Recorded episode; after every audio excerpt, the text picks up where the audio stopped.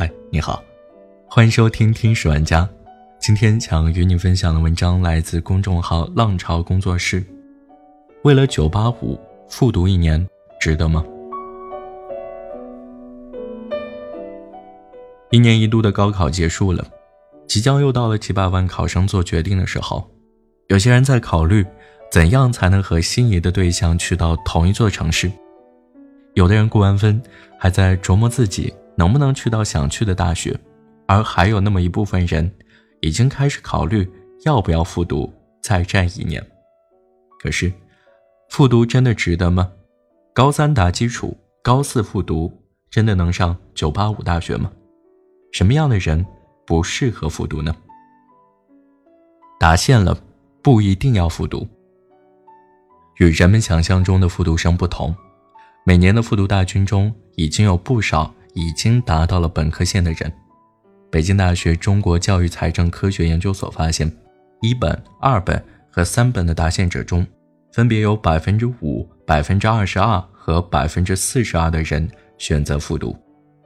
贵州某补习学校的老师坦言，他刚教书时，复读的学生还以三本生为主，但如今近一半的高四生都过了二本线。好不容易从千军万马中挤过了独木桥，为什么又杀了个回马枪？如果说高考是高三的指挥棒，那大学毕业后的就业则是高四的指挥棒。达县学生看重的不只是通知书，更是通知书能让他大学毕业后去哪上班。然而，光想着复读进九八五，进入好公司，走上人生巅峰的好戏码。就笃定再来一年的念头，未免太过一厢情愿。扎扎实实的付出努力和回报，再来决定复读与否才是正道。对已经达到本科线的学生来说，复读一年大概率还是会维持现有的水平。一项对两千名分数较高的复读生的调研表示，八成高四学生的成绩几乎没什么变化。不过，如果你相信自己是那二成能提分的幸运儿，且生活在直辖市，不妨考虑复读。复读好比抽卡，没有百分百中彩一说，但付费玩家和免费玩家面对的转盘不是同一个，前者彩灯闪闪，后者灰蒙暗淡，你说谁更容易抽中？四座直辖市的高等教育资源密集，几乎坐拥全国“二幺幺”的三分之一。北京和上海的人口是大省河南的五分之一，但二幺幺高校录取率却是后者的五倍。所以，如果你是这些教育富矿的幸运儿，没准搏一搏，单车变摩托，这真有可能做到高三打基础，高四九八五。但如果你不幸出生在一些高考大省，那么最好考虑清楚复读博名校的风险有多大。论及二幺幺高校的录取率，百分之三点五六的山西，百分之三点五一的河南，百分之三点五一的河北，百分之二点五五的甘肃，都要暗暗抹一把泪。在这些地方复读，就算你不发挥失常，来年也未必能从激烈的竞争中胜出。复读原本是为了更好的找工作，以及找到更好的工作。但当你已经达线，冒着复读失败的风险再来一年，未免得不偿失。没过线，复读上大学很值。如果说已经上岸，纠结于要不要复读一年读更好的大学，需要深思熟虑一番，那对于那些连本科录取线都没有摸到的学子们，最好直奔高四，因为在中国，没有一张本科学历寸步难行。没有本科学历，许多工作连面试的机会都不会有。哪怕一份工作只需要高中学历就能胜任，但百分之三十七的企业中会明确要求大学学历，因为从企业管理的角度来看，高中和大学学历的员工会对利润率产生消极影响，而本科生则不然。就连大热的公务员考试，也对非本科学历者不算友好。大专学历。是国家公务员考试低的不能再低的底线，但在二零一七年国考放出一万五千五百八十九个岗位中，仅有八百二十三个允许大专学历者报名，仅占百分之五。哪怕有个三本毕业证，岗位狩猎范围就增加十倍，达到八千二百四十六个，一半岗位任你选。没有本科学历的不幸总是相似的，而有了本科学历的好处则不止一处。除了能摸到心仪岗位的就业门槛，职业道路也更加光明。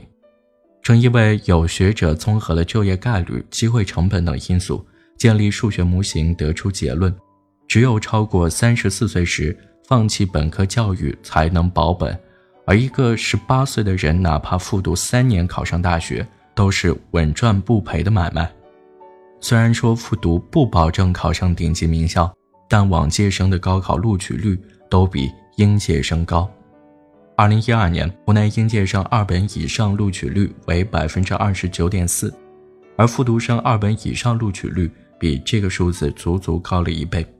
复读生命运质变的概率并不小，毕竟七百分的荣耀王者提高十分，难度不知道比四百分的倔强青铜提高百分高到哪里去了。所以，当成绩没有达到本科线的话，不妨复读一年。大学毕业十年后的你会感谢这一年的努力。有三种人不适合复读，当然抛开分数线不谈，当你自己或身边的亲朋好友、弟弟妹妹笃定要在补习学校中闭关一年的时候，不妨扪心自问，到底适不适合复读？只有自己才最了解自己。打定复读的念头，也许只需要一秒，但跑完复读的全程。却需要将近一年，不适合复读，却在强撑一年，很有可能收到反面效果。兵马未动，粮草先行。第一种不适合复读的是没有家庭支持的人。早在2002年，教育部就明令禁止公办高中动用教育资源办复读班，但这一规定非但没有刹住补习的浪潮，反而制造了补习班稀缺的局面。哄抬复读的成本。事实上，复读的成本还不止于此。高中毕业后，平均起薪是每月两千二百七十九元。